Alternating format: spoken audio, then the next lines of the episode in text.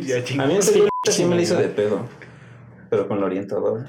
Que porque este me burlaba de ella o la retaba mucho. Ah, porque la retabas mucho, ¿no? Y, y la orientadora que teníamos me parecía la más agradable que teníamos, la gordita. Estaba embarazada, ¿cómo se llamaba? Verga, no me acuerdo. No, No, esa era, era- Popo, ¿no? Mr. Pop. ¿Quién es esto? La que nos tocaba en, se- en segundo semestre. Uno de los que nos dio el segundo año, ¿no? Sí, ya sé quién. No era Sí, pero no me acuerdo del O sea, no la que reemplazó. Pero no me acuerdo cómo se llamaba. Mm, Tampoco la que se cortó el pelo. Estaba embarazada. Tenía pelo chino. embarazada. Chaparrilla de lente gordita. Me acuerdo que traía un carro un tida, ¿no? Plateado. Ajá.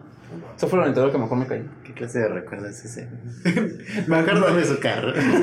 Porque me acuerdo cuando me llevó la patrulla. Por eso me acuerdo iba saliendo cuando me llevaban a la escuela. ¿Sí saben la historia de la patrulla, no? No, No, me acuerdo. güey. ¿No? no. ¿Nunca les conté? No. Que agarraron en un parque. No estábamos haciendo Ah, nada. no, creo me que sí, güey, creo que sí. De eso sí. Me supe la del y que lo agarraron con el chile parado. Ah, bueno, el caso es que nosotros no estábamos haciendo nada, pero nos agarró la patrulla y nos, y nos llevaron a, a la escuela y iba saliendo la orientadora. Que les los dijo, conoce? ¿Qué dijo? güey? No, se nos quedó viendo y me dice, pues que hablen con la directora y se fue. Sí, como me hablen que me vienen a chingar, ¿no? Ya se acabó mi turno. Llevé chido, güey. don Mr. Poppes. Era cagada. Me dejó robarme un pato. ¿Cómo te digo? Ahí, ahí hay varios, ¿no? En Macara. Es que perdí mi suéter por enésima vez y le fui a preguntar. Y me dijo, ¿es uno de esos? Y estaban todos feos, güey. Y yo, no, me puedo llevar uno. y ya. Llévate los que quieras. No, creo que Sí, porque tenías el cuando tuyo, el te había dado el suyo. te di el suyo. Sí, Que me quedaba largo y también lo perdí. Ajá, güey. Luego que Alexis le puso esto es bullying en un examen. Nos dijo, el próximo Se que me emperró, ponga así nos lo voy a reprobar. Se emperró, güey. Luego alguien me dijo, luego alguien puso, ¿no? Alguien puso, esto fue bullying. Para empezar, no sería bullying, sería mobbing, porque estamos en una jerarquía. Y al que lo vuelva a hacer, lo voy a reprobar. Y yo, "Ah, qué pedo. Era un buen plan. Era un chiste, profe. Las damas de la corte bailarán en armonía con las flautas y tambores de las ranas. El torbellino del papel reciclado era digno de verse, era como los gráficos de computadora. El hecho de que yo no apoye el perfeccionamiento del tecnicolor junto con la insufrible pequeña burguesía es un conocimiento común en Oceanía. Es el momento de regresar a casa, al cielo azul. El confeti bailará alrededor de las puertas del sepulcro. El correo y el refrigerador guiarán el camino para los otros. Aquellos que se preocupen por las fechas de caducidad y los horarios no serán un obstáculo en el camino del tren de la gloria. Necesitan ver el epicentro del triángulo. Este festival fue organizado por la clase de tercer grado con la cámara de telefoto de laboratorio. Vengan, únanse a la fiesta, es para los elegidos. Soy el último gobernador.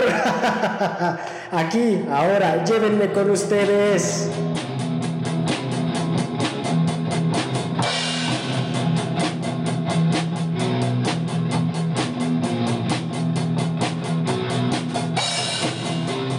Podemos empezar con esta edición de podcast, que era Érase una vez Paprika.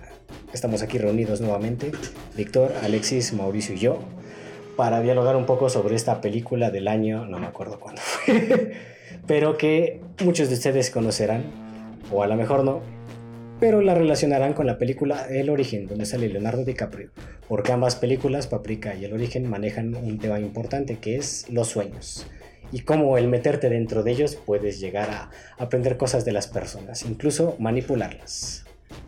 Y comenzando, ¿qué diablos les pareció Paprika? A mí me encanta. Es la segunda vez que la veo y, y para mí es un filme impresionante. Me causó conflictos. Debo decir que hay muchas imágenes alocadas de los sueños. Que es una, es una película muy buena, ciertamente también me gustó el tema de los sueños, todo eso, pero sí lo sentí muy, muy alocada y la música como de circo, tan, tan, tan, tan, tan, tan, tan, El desfile, el desfile. desfile. Sí me pareció algo así como, ¿what? Bueno, es que así son los sueños. Sí. Entonces, Ah, escupear. deja de escupir. Realmente es una. Ah, no, ¿verdad? Realmente es una película muy buena. Eh, lo que me llama la atención es, es su tecnología que manejan. Y realmente me hace pensar si es posible realmente hacer algo así eh, tecnológicamente, ¿no? Porque... Y algo muy interesante que tiene, que es lo que menciona lo del desfile. Hay una parte en la película donde mencionan que ese desfile lo vieron en, en el sueño de un paciente que tenía creo que un desorden mental. Ajá. Entonces, Era muy dañado. Entonces si, si esa es la interpretación de alguien que tiene alguna enfermedad, algún trastorno, o Está sea, dañado. ¿qué, qué tan dañado tienes que estar para soñar algo así? Güey, ¿has visto los dibujos de los enfermos mentales? Sí, algo. Gente con esquizofrenia y todo eso. ¿no? Acá También locos, güey. Bueno, es que, ¿por qué decimos esto? Paprika y por qué mencioné el origen manejan el tema de los sueños, en el concepto de poder crear una máquina que te permita ingresar en ellos. Pero la mayor diferencia, que es lo que yo considero en cuanto a Paprika con Inception, el origen, es que Paprika crea este mundo de ensueño más alocado, ¿no? Como que más apegado a lo que vendrían a ser los sueños. Porque en el origen, en Inception, vemos como que estos sueños más fríos. Construcciones muy frías. Ves las ciudades, ves edificios, ves gente este, vestida de traje todo el tiempo. Y para mí, por lo menos, eh, tomando como experiencia los sueños que cada uno tiene, este, no se asemeja a ese mundo onírico, ¿no? Realmente eh, en el origen como que se vuelve muy, muy seco, como que el tema del sueño. En cambio en Paprika se aloca al punto de que realmente te empiezas a cuestionar durante la película en qué momento es realidad y en qué momento es sueño. Porque aquí lo que pasa es que a diferencia de en el origen que ellos utilizan esta máquina para meterse a los sueños de una que es este, un magnate, ¿no? Y le quieren plantar una idea de negocios. En Paprika, de hecho, son investigadores que están creando esta máquina para poder ayudar a los pacientes, en este caso gente con trastornos mentales, problemas de sueño, este, ahora sí que lo que surja, ¿no? Lo utilizan casi como una terapia psicológica y la película tiene el problema de que se roban tres prototipos. Sí que de hecho la película empieza con este ayuda a un paciente, Sí. ¿no? A- Paprika, ahora sí que no solo es el nombre de la película, sino de uno de los personajes. Que es el alter ego de una de estas doctoras, que se dedica precisamente a utilizar estos prototipos para ayudar en este caso a un detective de policía, este Konakawa. ¿no? Ujú. Ujú. Vemos que pues ingresa a sus sueños y eh, dentro de este mundo le empieza a explicar ¿no? que todo tiene un significado, significa algo, gente que conoció, gente que a lo mejor no se acuerda, o situaciones que tiene que ver. Por ejemplo, a Konakawa lo que lo persigue mucho es una escena de un hombre que es este disparado ¿no? Por- Que va- Ujú. por la espalda, que va cayendo, ahora sí que como que en cámara lenta, y ve al culpable escapar, ¿no? Y no puede ver el rostro de ninguno de los dos. Entonces es algo que como lo perturba y como que no le deja dormir. Y pues vemos que Paprika como psiquiatra, por así decirlo, ¿no? Psicóloga, Sí. lo va guiando, ¿no? Para que él vaya haciendo las preguntas correctas. Tal vez como consejero. Sí, o sea, puede ser. De que haga que él como que lo descubra por sí mismo, ¿no? Que Ujú. dan a entender que es el consciente y el subconsciente. ¿no? Y ya cuando vemos que se roban estos tres prototipos, nos dicen que pues de hecho cualquier persona puede ingresar a los sueños de cualquiera que haya estado en contacto con la máquina. ¿no? Y es aquí donde digo que lo- la realidad y el sueño se empiezan a mezclar porque literalmente se pueden plas- este, plantar sueños. ¿no? Ujú. Lo que vimos al principio de la grabación es este diálogo que tiene el jefe de Paprika, de la doctora, ¿qué es? Atsuko Chiba. Natsuko Chiba. Chiba, Chiba, no sé bien cómo se pronuncia porque dice que es con CH, ¿no? Chiba. Chiba, Chiba. Chiba. Ajá. O Que su jefe de repente se vuelve así como loco y se avienta como de un sexto sí. piso. Ujú, sí. Y ya te dicen, te dan a entender que pues de hecho lo metieron en un sueño. Él estando despierto le Ujú. implantaron este sueño, sueño. que es un desfile. Y pues te dicen que todo lo que ves en ese desfile, las muñecas, los aparatos, todos son sueños. Sueños que se han ido recolectando de diferentes pacientes, personas que probaron la máquina, etcétera, etcétera, etcétera. Y no saben quién es el que está plan- implantando este sueño. Entonces, por ejemplo, Shiva y los demás que han estado involucrados, de repente pueden verse sumergidos de golpe, estando despiertos en el sueño. Y pues aquí creo que lo más impresionante es toda la parte visual, ¿no? Demasiado. Porque a diferencia del origen que te plantea toda una situación de cómo implantar una idea en el cerebro y tal, aquí es más que nada descubrir los, este, los ladrones del aparato, pero enfrentándote a todo este festival de sueños, Sí. viendo cómo el mundo se transforma, cómo cada persona este, sueña y esconde cosas. Te mete mucho en el aspecto del subconsciente humano, ¿no? que te dicen una cosa es el, la parte consciente de ti mismo y lo que dejas reprimido. Entonces en el sueño todo eso reprimido sale. ¿no? De hecho, lo consideran terrorismo, ¿no? El invadir los sueños de alguien más. No, es que sí está gacho, porque viendo que te puede implantar cualquier sueño y de repente vemos a lo largo de la película que hay varias personas a las que les implantan sueños y como que se vuelven locas. ¿no? Como que esa parte inconsciente o subconsciente sale a la luz, pero en un estado potenciado. ¿no? No, incluso también mencionan que, no recuerdo el nombre del doctor, cuando se avienta del, del edificio. Ah, O el jefe de. el jefe. ¿no? Ajá, que El se... jefe de Chihuahua. Bueno, el caso no, es que no, cu- no. cuando Ajá. despierta dicen que tuvo un- algún daño, ¿no? Como un... No recuerdo exactamente las palabras, pero dice que sí tuvo un daño en su mente mientras estuvo soñando. Ajá, que por ejemplo él se quiere parar, ¿no? Y le dice, no, no, no, no haga nada, ¿no? Porque Ajá. puede volver a, a repetir como esa experiencia y ese casi con la ching. Y sí, vemos, eh, por ejemplo, en el origen te plantea mucho la situación de implantar ideas, ¿no? Que te dicen que de hecho no, no puedes meter una idea tan fácilmente, ¿no? Y aquí pues vemos que te puede meter sueños. Es que son como la misma idea, pero desde dos puntos de Desde vista. vista- Porque creo que es el director quien dice que implantar sueños es terrorismo. Pero. Ah, por su filosofía creo, ¿no? Ajá, pero el inventor, el doctor Toquita, dice que compartir el sueño con un amigo es algo maravilloso. Entonces creo que es como la misma. Es como una dicotomía de la misma idea. Es que, por ejemplo, el jefe, que es el villano de esta cinta, que es un hombre en silla de ruedas, ¿no? Que se puede decir que está paralizado. Sí, porque de hecho no se mueve. Sí, nu- nunca lo vemos que él se levante de la silla, en el sentido de que, por ejemplo, pueda tener los brazos Sí, como moviéndose. Entonces es una persona que está atrapada en su cuerpo. Y para él... Ándale, ajá. Y para él, pues su única salida es la mente. Entonces, para él, el mundo onírico, el mundo de los sueños, es un mundo puro, ¿no? Sagrado. Es, algo que la humanidad, él dice en una parte, ¿no? Que la ciencia es basura a comparación del sueño, ¿no? La ciencia no es más que un pedazo de basura ante un sueño profundo, ¿no? Porque él es el único lugar donde él puede ser libre completamente. Entonces, para él, que otras personas se metan y cambien cosas o muevan, para él es ese terrorismo, ¿no? Esa, esa situación de estás invadiendo un mundo perfecto. De hecho, al final, cuando tiene. Cuando es un ser gigante con. Con Negro, todas sus. muerte. con todas sus extremidades funcionales, él dice, soy perfecto, pero no porque sea... O sea, yo, yo lo interpreto como que se está moviendo con sus propias piernas, o sea, Ajá. como que para él tener un cuerpo útil es ser ya perfecto. Sí, el no tener limitaciones, Ajá. porque él se siente atrapado.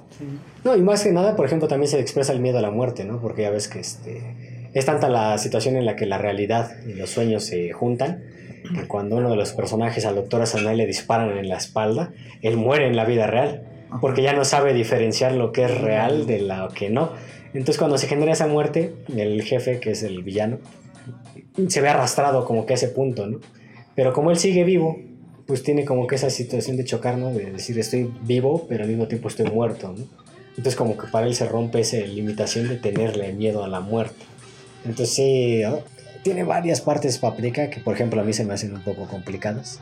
Precisamente por esta situación de la realidad y el sueño. ¿no? Porque hay escenas donde dices, bueno, es que ya se escaparon de ese mundo y de repente otra vez los vuelven a meter. ¿no? Por ejemplo, todo el tercer acto donde ellos creen que ya, ya han escapado y resulta que no. Resulta que de hecho ahora el sueño es todavía más grande, se está expandiendo y más gente está Sí, entrando. ya en está en el mundo real, básicamente. Yo creo que esa es la idea de la que debe Inception. Inception, de un sueño dentro de un sueño. Yo creo que es que en Inception lo manejan de una forma bastante más clara y, y concisa. Ajá. Y aquí es, o sea, sobre todo la primera vez que la ves es como muy, muy, muy pesada. Como que sí cuesta mucho trabajo distinguir cuando estás en un sueño que cuando no es, incluso en la primera, en una de estas primeras escenas cuando la doctora Chiva está investigando y, y llegan como a un parque, ¿no? Ah, sí, que ella intenta. Que están en el departamento del que creen que es el malo, que es Himura, creo. Himura. Sí, que es este uno de los asistentes del doctor principal. Y ella descubre una trampilla en el suelo que lleva a otro apartamento, pero ya en ese momento ella ya cruzó ese plano de sueño, ¿no? Y cuando intenta brincar una barda que la lleva Ah, a un parque, sueño, resulta que de hecho se está aventando del, Del balcón. del balcón. Balcón. Entonces ya pues, la atrapan y la salvan, pero ahí es donde te empieza como que a costar trabajo de decir, bueno, ¿en qué punto Ah, ¿en están qué punto entras soñando? sueño? Y en qué punto están en el mundo real, ¿no? Sí, sí, sí, sí. Yo creo que Es pues, Himuro. Himuro Ajá. tiene, maneja muchos temas, maneja muchas líneas, pero al final toda la cierra bastante, ¿no? Em, pues no. No se me ocurre nada. sí, es que, o sea, por ejemplo, verla la primera vez cuesta mucho, mucho trabajo, pero volverla a ver es como muy... Lo disfrutas un poco más. Es muy divertido en- desde mi perspectiva. Sí, porque por ejemplo, yo la primera vez que la vi como que no la alcancé a entender del todo, ¿no? Especialmente esa parte donde el jefe y esta chiva y paprika se enfrentan a él, ¿no? Que dices, bueno, ¿eso qué significa, no? Que ya ves que dicen vida, muerte, hombre y mujer, ¿no? Que es con lo que lo enfrentan. Luz y oscuridad. Ajá, luz y oscuridad, pero pues al final entiendes que son este, situaciones del pensamiento de la mente humana, ¿no? Entonces, El problema del jefe, o la situación del villano en este caso, es que como es un hombre que no tiene control de su cuerpo, tiene pleno control de su mente. Y en el mundo de los sueños es tan poderoso que Sí, literalmente ujú. puede crear cualquier cosa que se le ocurra, ¿no? Entonces siento que aquí Paprika te toma esa situación aunque no te lo llega a explorar al 100%, ¿no? Incluso cuando te lo presentan al final, ¿no? Que tú crees que él está en su jardín, en su silla de ruedas, y se levanta y tú dices, ¿cómo es que puede caminar? Y descubres que de hecho siguen en el sueño y él se arrastra Ajá. con estas como raíces, ¿no? Intentando atrapar todo. Entonces, Paprika realmente como una película onírica, por así llamarlo, ah, cumple mucho su papel para mí. Los detalles que tiene en toda la, la puesta en escena. Cada sueño, ¿no? Como te representan incluso el despertar. Me da risa cuando intentan sacar al jefe de, este, de la división del Paprika del sueño. Cómo lo hace inflarse y reventar para que él despierte, ¿no? Recordando todos estos sueños donde estás cayendo o sientes que te caes y despiertas Sí, despiertas de inmediatamente. ¿no? En Inception te lo trabajan todavía más, ¿no? La famosa, que dicen la famosa zancada, ¿no? Que en el momento en el que te tiran, pues es como que un impulso del cuerpo el despertarse. Aquí, sin embargo, sí trabajan mucho más la mente, ¿no? De que la mente es la que tiene que forzar a salirse del sueño, ¿no?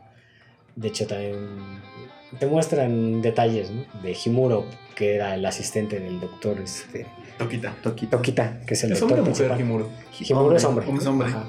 Sí, ves cómo es una persona que se siente acomplejada que realmente a lo largo de la película ves que era alguien que a lo mejor incluso podríamos decir que era transexual, ¿no? Sí, por las situaciones de cómo él se viste como muñeca, ¿no? No, la representación de sueños la el hecho de cuando, lo, lo- cuando él se suicida sin querer, porque pues realmente no lo hace a propósito, él está vestido con el kimono y la peluca, ¿no? Más adelante vemos que él sentía atracción por otro hombre que era el doctor Osanae, ¿no? Que incluso te muestran que tenía este, revistas un poco de fisicoculturismo y otras cosas, pero para asegurarse.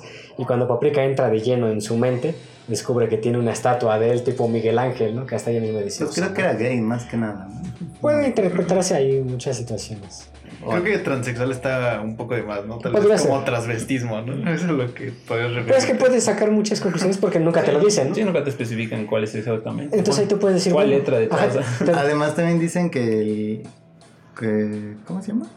Sea, Ah, sí, tam- Doctor de, hecho, pues te dicen que, que Osanai Se acostó con Se acostó con para obtener los para tres. obtener- este, bueno, para comenzarlo de robar los tres este, aparatos. los disimini, ¿no?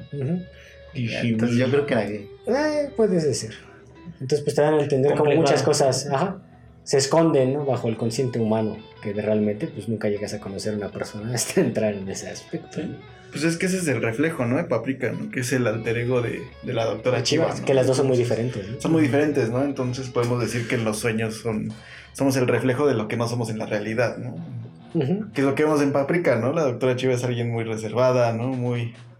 Mide mucho lo que dice, ¿no? Y Paprika es todo lo contrario, Contrario. ¿no? O sea, aventurera. aventurera. Sí, es que son Ah. muy distintas porque ella como, como científica quizás es como muy seria. Muy racional, ¿no? Muy racional, muy, muy poco muy poco expresiva y, y, y Paprika es lo contrario, ¿no? Es como explosiva, es divertida, es alegre. Sí, me da risa porque al final descubres que pues ella está enamorada de Toquita, ¿no? Pero me da risa la escena donde Toquita le dice, ay, tú eres muy seria, no debería ser más como Paprika. Y como que ella la lastima eso, ¿no? Como que se enoja.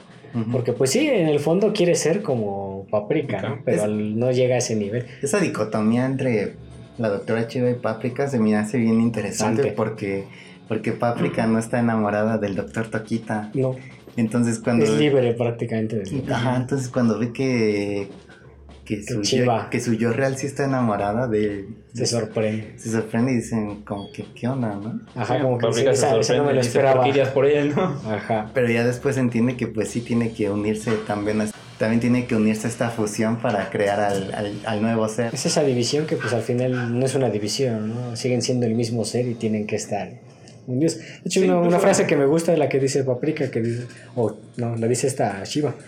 Dice, los sueños y el internet se parecen, en ambos la conciencia reprimida sale a flote.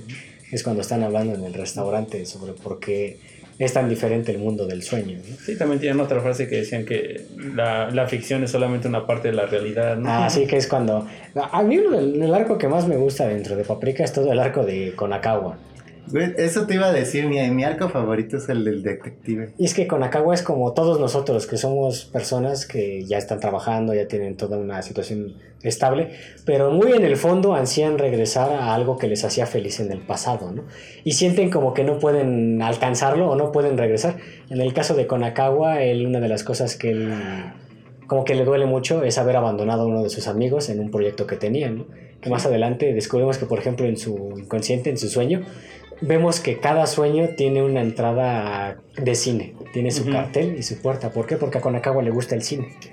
Te dan a entender que Sí, sabe pero- mucho de cine, le Así gusta que- el cine, pero él lo niega, ¿no? Ah, lo dice, reprimió. "No". Ajá, ¿por qué? Porque pues él es un detective de policía, tiene otras cosas que hacer, Ujú. etcétera. No, bueno, lo reprimen por la muerte de su amigo, que, bueno, es, es donde le nace la culpabilidad. que es este punto de quiebra en el que él comienza a odiar el cine y deja de verlo. Y de hecho todas las películas de las que él habla y de las que él ve en sus sueños son clásicas. Ajá. Tarzán, las películas de, este, de como espías, ¿no? Agentes. Este, el, ¿cuál es? Es que hay una que es el circo, ¿no? Tarzán, el de los espías, la pelea callejera. Entonces, De hecho este pasillo se parece mucho al de... al del origen, Inception, que es cuando están girando, solo que aquí ya ves que ellos no, él no puede correr y Inception va rodando el pasillo. Bueno, yo decía la del resplandor Ah, también, en el hotel. el Overlook. Ajá. Que siento que aquí, bueno, es que sí. Ahí no sabría decirte cuál fue primera, si este, resplandor, que me imagino que sí, por Sí. pues, Paprika. Ya de ahí de Origen 2006, tomó, ajá, ya de ahí eh, Inception tomó como que este mismo pasillo, pero lo torció, ¿no? Y es que sí, o sea, la culpabilidad de este Konakawa es el hecho de que antes de que terminaran el proyecto que él y su amigo tenían de filmar esta película, él se va, Konakawa se rinde, ¿no? Como que dice, no sé para qué sigo haciendo esto. Y pues decide abandonar como que ese amor al cine que él tenía. Y tiempo después se entera que su amigo sí entró a la escuela de cine, estaba trabajando y muere. Simplemente le da una enfermedad que pues, él Ujú. ya sabía que tenía, pero nunca le quiso decir a Konakawa, ¿no? Entonces como que él siente esto como un acto de traición, ¿no? de que traicionó a su amigo, lo abandonó, Ujú. lo dejó... Sí, este, siento esa, esa culpa. Dejó, ese, dejó esa afición y ese amor que ambos sentían por el cine y pues, él se dedicó a otra cosa, ¿no? Y me fascina más al final, ¿no? Como él entiende que realmente no. Es lo que le dice su amigo. Dice, tú no, tú no abandonaste este, no nuestro hiciste proyecto. nada malo, ¿no? Tú no hiciste nada malo. Tú de hecho llevaste nuestra película a la vida real, Real. ¿no? Ajá, así diciéndole, tú te convertiste en el policía que debía ser en la película. De hecho, no sé qué edad tenga, pero por su arrugado rostro yo diría que tiene alrededor de 50 años. Sí, a 40, 50 años. 40, 50. O sea, él- podría decirse que él tiene como ya más de 30 años cargando con esta culpa y Sí, todo porque esto. Sí, porque tenía como 20 a los años, 17. ¿no? Ah, A los 17 17 fue cuando Y hay ese proyecto. Hay una escena que para mí es espectacular cuando él empieza a explicar las películas. ah, Y le habla a los encuadres, ¿no? Ajá, y le dice, mira, le explica qué es el, el eje de acción. Eje de Pero, bueno, lo llama de otra forma, pero la verdad no me acuerdo. Pero le dice, mira, si se rompiera sería extraño. Y, y pasan cómo se rompe la, a Paprika al revés. Y te saca de onda, ajá. y también explica este, esta, este encuadre de cámara en el que haces que todos los, los objetos del, eh, ap- aparezcan completos, ¿no? Entonces, ajá. Que tampoco recuerdo el nombre. Plano, no sé qué. Ajá, le dice el nombre de los planos. Y ahí Paprika le dice, entonces sí sabes de cine. Y él está vestido como director, Pero- como típico, ¿no? Y, es- y él se sorprende, y como que él se sorprende mucho de descubrir que... Que sigue sabiendo, bueno, sigue teniendo ese conocimiento. Ajá. Y también me- en este, es en un, en estos mismos minutos cuando, cuando él explica su película, ¿no? Y dice, bueno, era una película De dos este, amigos, ¿no? Que eran, este, ¿qué? eh, de... Policías y uno lo traiciona al otro, creo. Ajá. De estos amigos que y toda la película son ellos per- persiguiendo el uno Ah. al otro y son... eh, Que es una persecución y, vienen flashbacks. Y, y vienen flashbacks de, la- de todo lo que pasó antes. Y, y alguien le dice, oh, es Es muy, muy experimental. Dice, sí, pero creo que sería buena, ¿no? Ajá. Entonces, eh, su amor por el cine para mí es súper enternecedor quizás, cómo, cómo reprime este deseo por la culpa. Pero cómo no puede dejar de vivirla en sus sueños, ¿no? Sigue reviviendo esa escena una y otra vez porque es lo que él siente. ¿Por qué? Porque pues es la escena final de la película, ¿no? Donde según van llegando ya a la parte donde el otro saca el arma, ¿no? Pero la razón por la que él ve que le dispara a su amigo es porque pues él deja el proyecto en ese último estado, ¿no? Que dice ya faltaba poco para el final y yo lo abandoné. Entonces, pues ahí vemos esa situación en el ser humano actual, ¿no? Que puedes tener mucha edad, pero sigues teniendo sueños. Ajá, y me gusta mucho al final como Paprika le recomienda una película y, y por primera vez en 30 años Va al cine. va al cine. Que le dice, por cierto, se estrenó tal película. Me dijeron que es buena. Los niños no sé qué. Sí, no, ajá, y es que, no, y vemos este, otra película de anime en la cartelera, por lo menos identifique. Esa y la de este Tokyo Godfathers, que son Sí. películas también Mm. de anime. Del mismo de director. ajá, del mismo director. Entonces me gusta mucho ese guiño y cómo termina, ¿no? Un boleto, por favor. Se corta, ¿no? Como van a Ajá. entender de que, pues al final este aparato para los sueños sí tiene un... un Tiene un propósito. un propósito muy bueno, ¿no? Sanador. Muy sí. sanador. Porque sí te dan a entender que Konakawa tenía insomnio, no podía dormir, se encontraba como mortificado. Y él pensaba, ¿no? Muy el- dentro que esa muerte que él veía era por alguno de los casos que no había llegado a resolver, ¿no? Ajá. Pero pues vemos al final que no tenía absolutamente nada Nada que que ver ver. con eso, ¿no? Sí, sí, sí. Eran sus propios sueños. Sí, que apela más a su infancia. Ajá. Entonces sí, todo el personaje de Konakawa, incluso al final cuando sin querer se mete al sueño de esta Shiva para rescatarla, ¿no? Ahora sí que me fascina todo el personaje del, del típico este, policía, pero pues llevado a ese aspecto como, ¿cómo llamarlo? Poco juguetón, soñador, ¿no?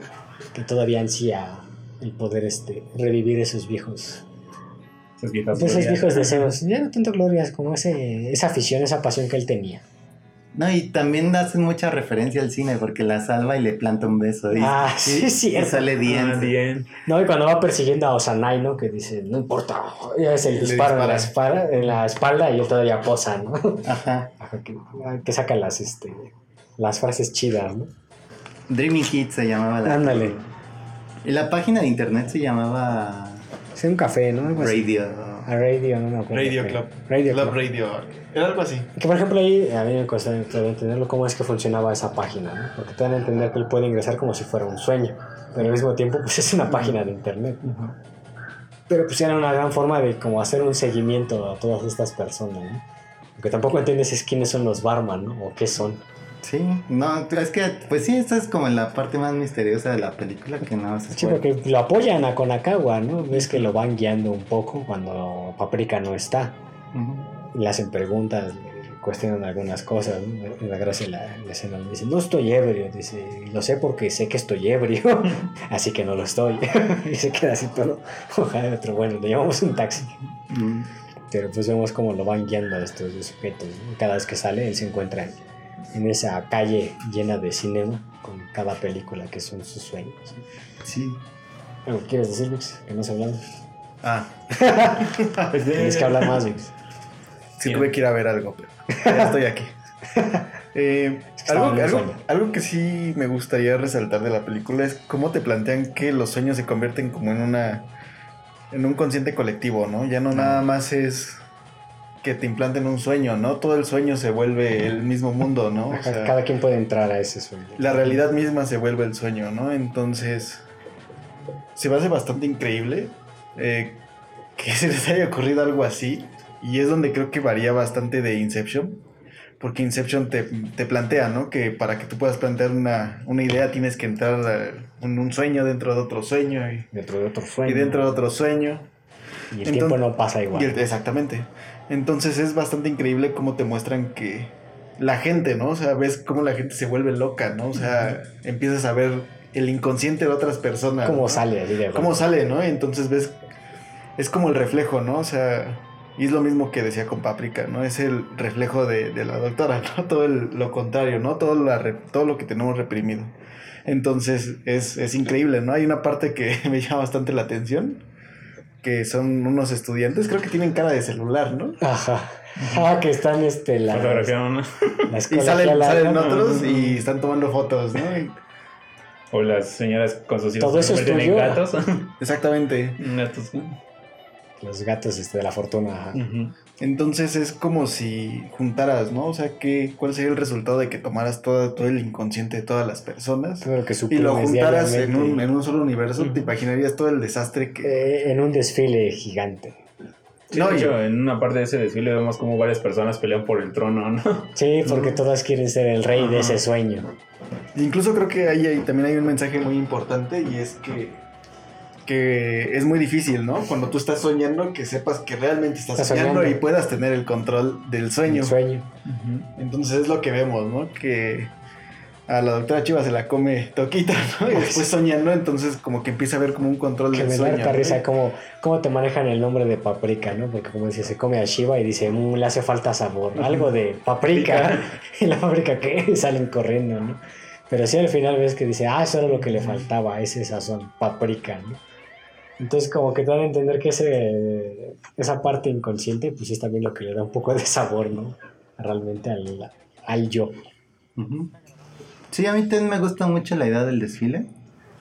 Creo, o sea, me- se me hace muy importante como cuando las barreras entre el sueño y la realidad se rompen y el desfile llega a la ciudad y la gente ve el desfile y se empieza a unir a él.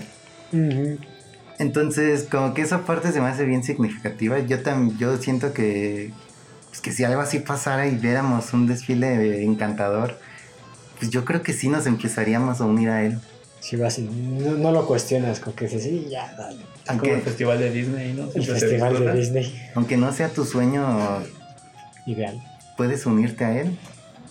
Y es donde podemos decir, ¿no? Lo complejo que es saber que realmente estás soñando, ¿no? Y decir, es que esto es un sueño, ¿no? Sí, porque hay veces que se transforman en otras cosas. Hay algunos detalles, ¿no? Por ejemplo, Paprika en una parte se transforma en Sun Wukong, ¿no? Que sale Sí. hasta volando en la nube y tal.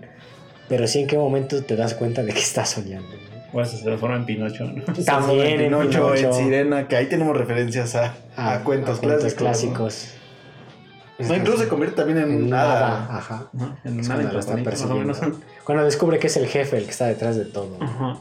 que es ese árbol gigante. Sí, que después se la come y se convierte en ballena y Bueno, ya ahora, ahora que lo piensas, estás curioso, ¿no? Cómo, cómo el jefe se representa en su sueño como un árbol. Algo que no se puede mover, que está tan enraizado que no, Sí. no se puede levantar, ¿no? Entonces, sí es curioso cómo cada persona se va viendo a sí misma en el sueño representado, ¿no? Toquita, por ejemplo, me da gracia que este... Se ve como un eh, robot. Es un hombre muy gordo, pero se ve como un robot porque él no quiere hacer dieta, ¿no? Dice, la dieta es para, ¿qué? Para otras personas, ¿no? Yo soy una máquina, no necesito comer, ¿no? Sí se ve como un robot, pero como un robot de juguete. Ajá. Sí, y en la película dice Dice que es un niño atrapado. Él es un niño atrapado en un cuerpo de genio. de genio. Y sí, el Toquita es muy infantil, ¿no? Te da a entender que incluso hasta tienes a como ese egoísmo, ¿no? De los niños, de querer hacer lo que él quiere y no lo que se requiere. Que incluso esta chiva se lo dice varias, se, se enoja en una escena, ¿no? Dices que tú nada más haces lo que a ti te place, ¿no? Tienes que empezar a pensar en hacer las cosas que se requieren. Entonces sí, cuando Toquita entra, ¿cómo se representa con este robot, no? ¿Qué otras referencias vemos a lo largo de la película? Por, por ejemplo, Sanai, me acuerdo de su sueño, ¿no? Que es un cuarto, pero con todas las este, Mariposas. mariposas, ¿no? Como expuestas, ¿no? Incluso intenta hacer lo mismo con Paprika, ¿no? Que la ve como una mariposa y de... Ajá, pero me da gracia cómo él intenta, este, como matar esa parte de Paprika, ¿no? Sacar supuestamente a la doctora Shiva, ¿no? Y pues en parte lo logra, ¿no? Porque durante un tiempo creen que Paprika está muerta, ¿no? Que esa parte como que pues ya falleció, pero descubrimos que sigue estando viva. Vemos que Osanai no, no puede reprimir el impulso sexual, ¿no? Que le dice el jefe. Dice, ni siquiera puedes reprimirte a eso, ¿no? Y está así como, déjame, me das un beso. O sea, ya no le hagas daño, ¿no? Ajá. Sí, porque pues obviamente este, el jefe piensa que, que Paprika es una terrorista, ¿no? Que es algo que, que atenta contra su mundo perfecto, supuestamente. Que lo que te dicen, lo que él intenta crear es un nuevo mundo, pero pues en un sueño, realmente alejado de la realidad. ¿no? Te dicen, pues es que ya es muy trágico este mundo como para que el mundo de los sueños también sea trágico. Y sin embargo al final él intenta destruirlo, ¿no? Que ya ves que cuando se transforma en el hombre gigante empieza como que a destruir la ciudad. Todo alrededor. Es que por lo que entiendo el plan del director era quedarse con el cuerpo de Osama. También. ya ves que cuando muere y, y se cae a, a- a la alfombra Sí, y a la, alfombra se empieza a hundir, dice, no te vayas, ese cuerpo es mío. Sí, es que dan a entender que de hecho en los momentos dados, Osanai y el jefe ya, ya existían en ambos planos, ¿no? Entonces el jefe podía entrar directamente al Ujú. cuerpo de Osanai y hacer lo que quisiera, ¿no? Pero pues realmente el jefe lo que ansiaba era seguir en el mundo perfecto, ese sueño. Realmente nada más usaba a Osanai como su marioneta. Ujú. Sí, de hecho, básicamente Shiva se lo dice, ¿no? Mientras la está, este, mientras la tiene en la cama de operaciones de la mariposa, le dice, ¿no? Que has vendido tu, tu Ah, pues cuerpo. es Himura, ¿no? Pero dice a Himuro. Ujú. Y le dice, no me lo recuerdes, ¿no? Ujú. Pero pues realmente lo- también se lo dice, eres la marioneta del director. ¿no? Tú haces absolutamente todo lo que él diga. Y como tú dices, en el mundo de Himura hay una estatua, una estatua erigida de Osanai, ¿no? Ajá. Y también, también siento que eso es como muy interesante de reflexionar cuando, cuando te enamoras de alguien o algo así. y ¿Cómo lo idealizas? cómo lo idealizas, si lo adoras, si lo idolatras, si lo... Te pones en un pedestal, ¿no? Sí. Básicamente. Porque pues al final Himuro termina siendo principalmente una víctima de estos dos, ¿no? Incluso Sanai lo veía así como de menos. Y es que sí, al principio te lo pintan como que Himuro podría estar celoso de Tokita, ¿no? Pero durante toda la plática damos a entender que tanto Himuro como Tokita tenían el mismo sueño, ¿no? Realmente no se sentían celosos, ambos querían llegar al mismo objetivo, ¿no? Y, y volvemos a lo que decías, ¿no? Eh, Compartir el sueño de un amigo es algo glorioso, ¿no? Era como que el objetivo que ellos tenían en común. Ujú. Y también vemos en el, en el mundo de Himura que de él ya solo queda un cascarón vacío. Sí, ya cuando se dan cuenta que ya prácticamente está muerto, ¿no? Ujú. Y también eso es también creo que significativo que él no tenía un sueño propio. O bueno, sí lo tenía, pero al final ter- fue- ter- terminó desviviéndose y muriendo por el sueño de alguien más. Es ¿no? que te Por das el- cuenta, ajá, que en sí lo que Himuro hacía era muñecas. Todo lo que son las muñecas en el sueño como que eran parte de su sueño. Pero al final se hicieron eso, muñecas, objetos inertes, que realmente pues ya no tenían ninguna vida. Y también es bonito, siento que, que, el- que en su sueño hay un parque, ¿no? Y, Ah, el parque de atracciones. y Torquita le dice, ah, es Dreamland, a mí también me gustaba Estaba ahí cuando era niño. ajá, y veníamos los dos juntos, que decía. Ujú. Solíamos venir, era muy, dice, era muy este, infantil, dice, pero a los dos nos gustaba. Ajá, como que esas cosas me gustan mucho, esa idea de que siempre retornas a los momentos bonitos de tu infancia. Como que se ganan un lugar en la mente, ¿no? Se construyen. Se vuelven significativos. Ajá. ¿Qué otra cosa se nos ocurre? ah, es que aquí en Paprika casi mucho es compararla con Inception. Muchos lo que se preguntan, ¿no? ¿Qué película es mejor? ¿Paprika o El Origen? ¿Paprika o Inception? Pues es que yo creo que no hay ninguna mejor. Lo que decía Mauricio, por ejemplo, es que este, considero que mm, Inception crea una trama más este, enfocada, ¿no? Como que más, este, para mi gusto, disfrutable en la que intentas ver todo este desarrollo de los personajes entrando a la mente de este magnate para implantarle una idea. Y en cambio Paprika explora tanto el mundo de los sueños que no tiene realmente una trama fija. ¿no? Tienes que encontrar a los responsables que se llevaron el mini digital, el mini DC, pero pues no, no es en lo que se enfoca directamente. ¿no? Vemos por ejemplo toda la saga de Konakawa, ¿no? que está pasando a la par de todo esto. ¿no? Y a mí me parece más atrayente esta subtrama que la trama principal. Entonces siento que Inception como que lo enfoca bastante bien. Pero pierde toda esa magia del mundo de los sueños. Realmente pierde todo ese componente que uno podría decir pues es parte del mundo de los sueños. ¿no? Aquí ves construcciones reales, ves los edificios, ves los estos agentes de seguridad, ¿no? que son gente armada que llega a querer expulsar al otro. Y en cambio aquí no, aquí es una libertad total como deberían ser los sueños. ¿no? Sí. El concepto de que cualquier cosa puede pasar, así sea perturbadora o no. Entonces, pues podemos decir que Paprika es mejor, ¿no? Porque te da más libertad en donde sí lo tiene que ser, ¿no? En los sueños. No, y además Paprika, yo creo que esa es la diferencia entre Inception y, y esta película. Que realmente en Paprika vas a ver algo que no pues, puede hacer en el cine. Ah, sí, totalmente.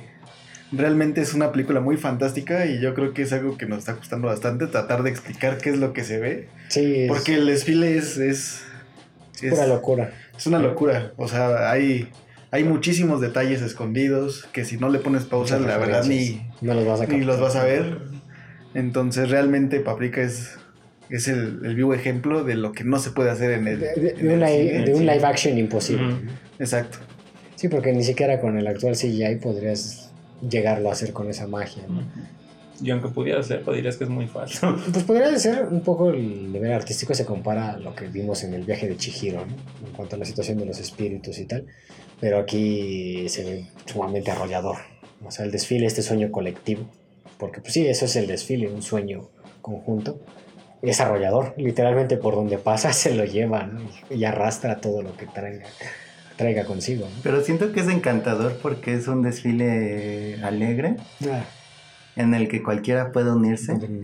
solo siento que solo los egoístas la pasan mal porque son quienes quieren el trono del emperador. Creo que están peleando, Pero las personas que no quieren el poder se- lo están disfrutando. dando mucho. Se convierten como en el- electrodomésticos, cosas que son importantes en nuestra Se cotidianidad. convierten en las ranas, en los tambores, En celulares. celulares, cámaras, refrigeradores. ¿no? Entonces, para mí, yo siento que además siento que es una película bonita porque todos los arcos cierran bien. Con Akawa puede sanar su, Su viejo trauma, por así llamarlo. su viejo trauma. Eh, la doctora Chiva Se termina con por Paprika. fusionarse con Paprika y como que, pues sí, es que le dice el último mensaje de Paprika con Acabo, le dice que esta Chiva cambió su apellido al A de To- Toquita. Ajá. O sea, dándote a entender que ya se casaron. ¿no? Ajá, Aceptó ese amor que ya reprimía. ajá, entonces como siempre están como en desacuerdo a lo largo de la película, incluso hay un momento en el que ya están una junto a la otra y, y Paprika Sí, le dice, no siempre tienes la razón. Son- Como que esta parte racional de, él- de ella no siempre está bien, ¿no? Ajá. Y también creo que el doctor Toquita, esto ya es bastante más implícito, pero siento que también logra madurar y, y también convertirse en una mejor versión de sí mismo, porque es un tipo, Lo que esperaban. a pesar de que es un genio, es un tipo bastante tonto, ¿no? Como cuando le dicen, es que tal vez Himuro lo hizo por otra razón, y él, es- él le dice, no, claro que no, él, él, me, él me envidiaba, tú misma lo dijiste. Dijiste, sí, como un niño. Como un niño. Entonces Toquita como que es ese personaje que al principio dice, ay, pues este es bobo. Oh, muy tonto. Ya viene maduro, ¿no? Ajá, pero pues sí, al final vemos que como que intenta este cambiar, ¿no? Mejora para sí mismo. Entonces, creo que las últimas conversaciones son con Konakawa y el otro jefe, ¿no? O sea, Ajá, que vemos al principio que pues ya están felices, ¿no? De que todo se solucionó y de que de hecho van a poder utilizar el mini, el mini digital, Digimini, Digimini, para este, ayudar a otras personas. que era el objetivo principal de, Sí, de la investigación. objeto, ¿no? Ajá, que era lo que ellos tanto querían. Porque en Japón como que casarse es símbolo de madurar, ¿no? De También. alcanzar la adultez. Ajá. De que ya hay un chiste a mí que me da mucha gracia. En las películas de Ip Man, estas son de artes marciales. Ip Man en todas las películas te lo tratan como un hombre casado y con hijos. Y que quiere mucho a la esposa y hace todo lo que ella diga, ¿no? Entonces hay una escena donde el Ip Man se pelea con otro maestro de hace muchos años y los terminan metiendo a la cárcel a ellos dos y a su alumno. Y su alumno está enojado porque lo metieron a la cárcel y dicen, verán esos idiotas, los golpearé y envenenaré su mercado, ¿no? Y el Ip Man lo intenta corregir diciéndole, tranquilo, ¿no? No tienes por qué tomarlo a este nivel. Y su maestro le dice, no, no, déjelo, maestro Ip. Dice, él es justo como yo cuando nos conocimos. Dice, si no me hubiera apalizado en aquel entonces, quién sabe qué hubiera pasado conmigo, ¿no? Dice, hay que dejarlo. Mejor hay que conseguirle una esposa. Dice, esposa e hijos hacen que uno ponga los pies sobre la tierra. Y más adelante vemos que los que llegan a sacar a Ip Man y al profesor son sus esposas. Y me da esa porque llega primero la del otro maestro. Y este llega y le dice, amor, por favor, préstame dinero para sacar a mi amigo. Y la esposa se le queda viendo y ya le da como el dinero. Y nada más que le dice, este, muchas gracias, ¿no? Pero aquí vemos como esta situación en Oriente, ¿no? De que realmente puede ser muy desmadroso y tal, pero en el momento en el que te casas, pum, los pies en la tierra. Y trabajas por la familia y te desvives por la familia, pero amas a la familia. Nuevo sentido de madurez. ¿no? Ajá, maduras, pero tengo que contar que a mí me sigue causando gracia, de- déjelo. Lo que le hace falta es una esposa. Esposa e hijos hacen que pongan los pies en la tierra. Y el Ip Man se ríe porque dice, sí, tiene razón. O sea, los dos somos iguales, ¿no? Qué raro es aquí en Occidente. Aquí somos bien malditos. Aquí tenemos hijos, los dejamos con los abuelos, nos vamos a divertir. Divertir. Y posteriormente, si eso no funciona, divorcio. Somos la viva imagen de Shrek Buchón. Aquí nunca Este- este terminas de caso. madurar. Es triste pensar en eso. Es que sí, es Shrek mucho. Shrek Buchón. Ah, pues, ¿qué calificación le dan a esta película? Es difícil. No interesa, dale una calificación. Yo le pondría un 9. Parece una película muy completa, tanto en el sentido que le dan a los sueños como su significado. El hecho de que lo vean como algo muy preciado por parte del director principal se me hace algo importante y el hecho de también de Toquita de decir que compartir con alguien es un momento muy importante, ¿no? Siempre he creído que decirle a alguien que soñaste con él, en un sueño bueno, es un buen, es un lindo gesto. Casualmente a mí me pasó en esta semana soñar con alguien, pero no se lo dije. Y si Miedo, me compartiendo ese sueño. Miedo, miedo. Miedo. Yo quiero saber qué viene ese sueño. No, era algo lindo. Pero no esperas como reacción de la otra persona. Bueno, sí, es como de, puedo soñar que íbamos de vacaciones y tal, y cuando se lo dices es como de, ¿cómo diablos le explico? que soñé esto, ¿no? Sí, porque no sabes cómo lo va a tomar, ¿no? Nunca sabes cómo van a tomar los sueños de alguien más, ¿no? A pesar de que sea un lindo detalle soñar con alguien, nunca sabes cómo se va a tomar. Entonces el compartir un sueño podría ser mejor. Yo sé, creo que soñar con alguien es un lindo detalle decírselo, pero no todos van a pensar como yo, ¿no? Ese aspecto de Toquita, tan- bueno, tanto la visión de Toquita como del director, o sea, me parecen válidas los dos. Tal vez el problema del director fue que se fue mucho a la mierda. de que hacerlo como único, cuando realmente el caos que representan todos los sueños o lo que sueñan todos es la, la unión de, del mundo, ¿no? Tal vez todos somos parte del mismo sueño, pero cada quien lo vivimos como en el mundo diferente, ¿no? Entonces yo le pondría un 8 por... No, no, un 9 por ese mensaje de los sueños, me parece muy agradable. Tal vez ya si la veo en un futuro, o bueno, si vuelvo a ver la película en un futuro, porque la primera vez que lo veía tal vez la disfrute más. Pero ahorita por ser la primera vez me gustó demasiado. De hecho, pensaba verla nada más, escucharla por audio y voltear de vez en cuando porque estaba jugando videojuegos. Ah, Pero ya cuando empezó lo del tema de los sueños, dije, a ver, a ver, a ver, ya me perdí. ¿qué pedo? ya dejé el juego y me puse a ver la película y dije, ah, perfecto. 9 de calificación. Excelente. Creo que para mí es la clase de película que puedes ver 10 veces y encontrar algo nuevo. Eh, no sé si no sé si lo notaron, pero mucha parte de la música está hecha con Vocaloid y es muy interesante el resultado. Eh, la música a mí me encanta, me puse es- esa noche que la vi me puse el soundtrack para dormir. Em, Genial. eh, Sí, sí. se me hace súper divertido, interesante, caótico. Las tramas, pues como yo ya comenté, a mí me encantaron. Eh, el hecho de que la doctora Chiva esté enamorada del doctor Toquita para mí fue una sorpresa súper agradable porque...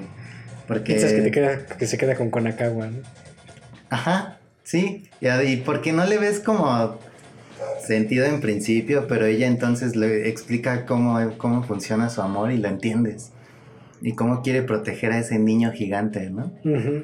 Y el personaje del Doctor Toquita puede ser desesperante, pero a mí en lo personal también me cae bien. Me gusta cómo cuando le están diciendo que están en peligro, él dice, oh, eso es como una frase de una novela de misterio. Y como, Sí, como que siempre vive en su fantasía infantil y eso también me cae muy bien de él. Em, pues no sé, para mí, para mí esta película es un 10. Entiendo que está sesgada porque me gusta mucho. Pero para mí es un súper recomendado y, y cualquiera que la quiera, que la quiera ver, para mí está súper bien. Eh, ¿qué estoy diciendo? pero, pero está chida. Es una recomendación, claro. Es, para mí sí es una clara recomendación. Si no le quieres pensar, pues también creo que te la pasas bien, porque al final, al final te lo explican con manzanitas, ¿no? Entonces, sí, si le quieres encontrar las referencias, como ustedes dicen, los cuentos clásicos, eh, este personaje de Dreamland pues, se parece a Astro Boy, ¿no? Entonces también Ah, tienen sí. como, como referencias a la cultura japonesa, a, la- los productos japoneses, que pues ni siquiera vamos a alcanzar a distinguir, ¿no? Porque no nos tocaron. Pero hay otros que sí, están muy claros, como ese. Entonces, como dice Vix, cuando, cuando si te detienes a ver los frames del desfile, pues igual encuentras cosas divertidas, ¿no? Cosas que no podrías ver si las, si, si, si la miras así como de corrido. Y, en- y entonces yo creo que fue una producción súper cuidada, súper em, pensada en, hasta, en- hasta en los mínimos detalles. Y pues a mí hasta me deja con, con ganas de leer la novela, que dice ¿Hay que... novela?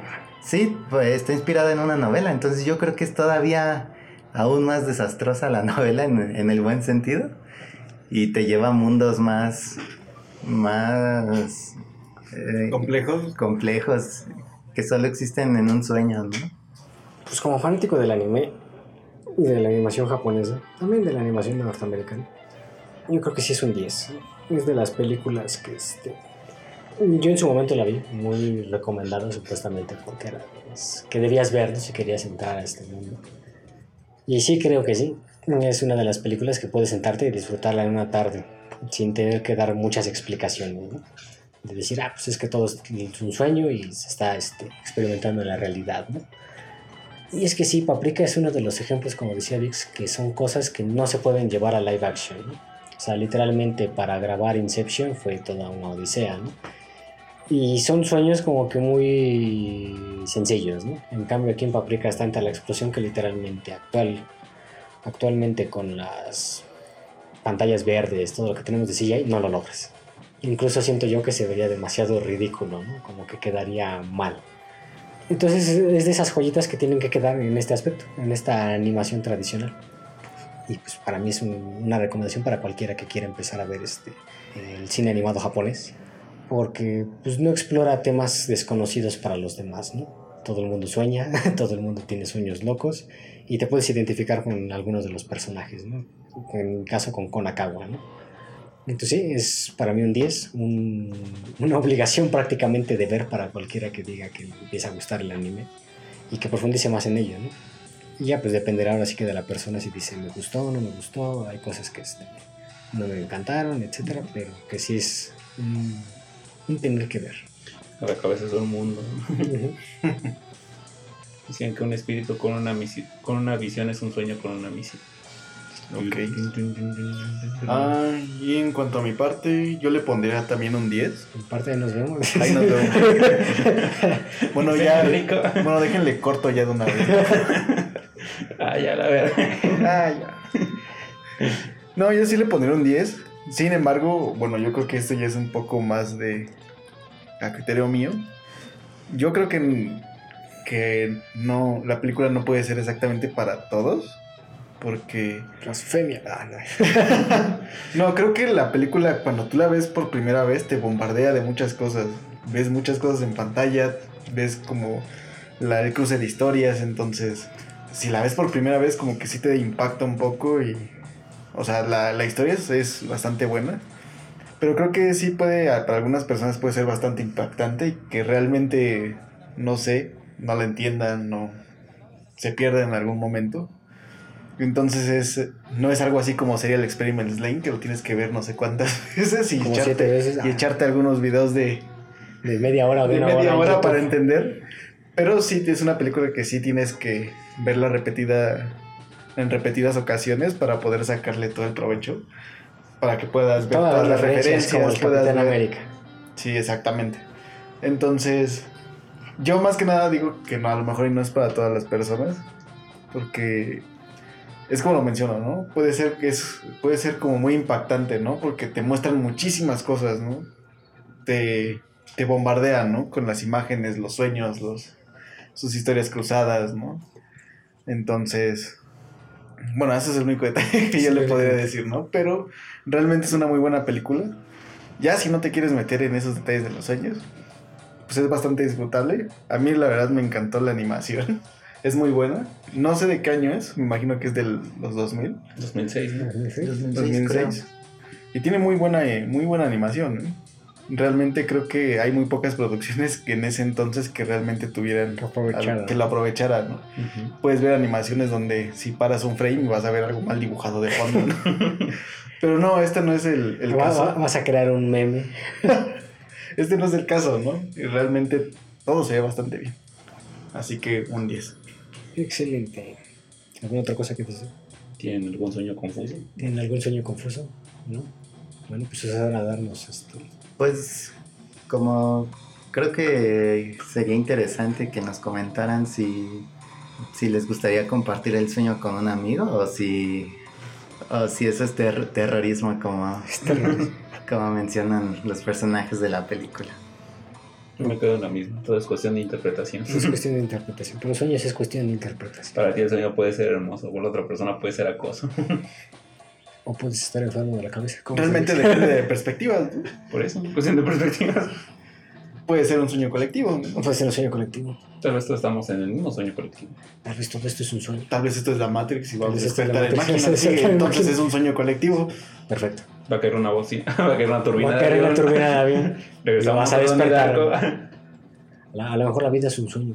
Y, y cuando mueres despiertas. ah, ¿verdad? ¿Qué? Ah, ¿verdad? Nadie.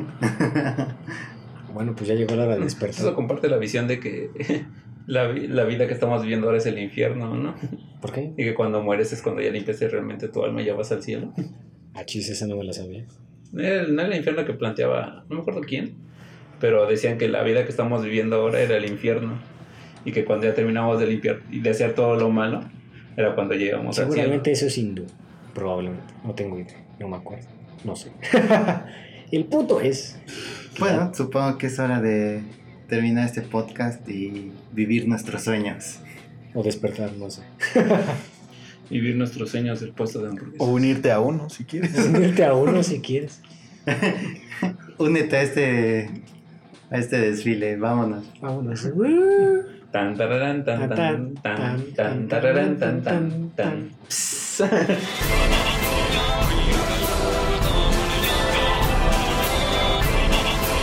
Sayonara. Este es mi sueño. Nuestro sueño. Y suena el himno comunista, güey. Vox Bunny comunista. Ay, Hitler.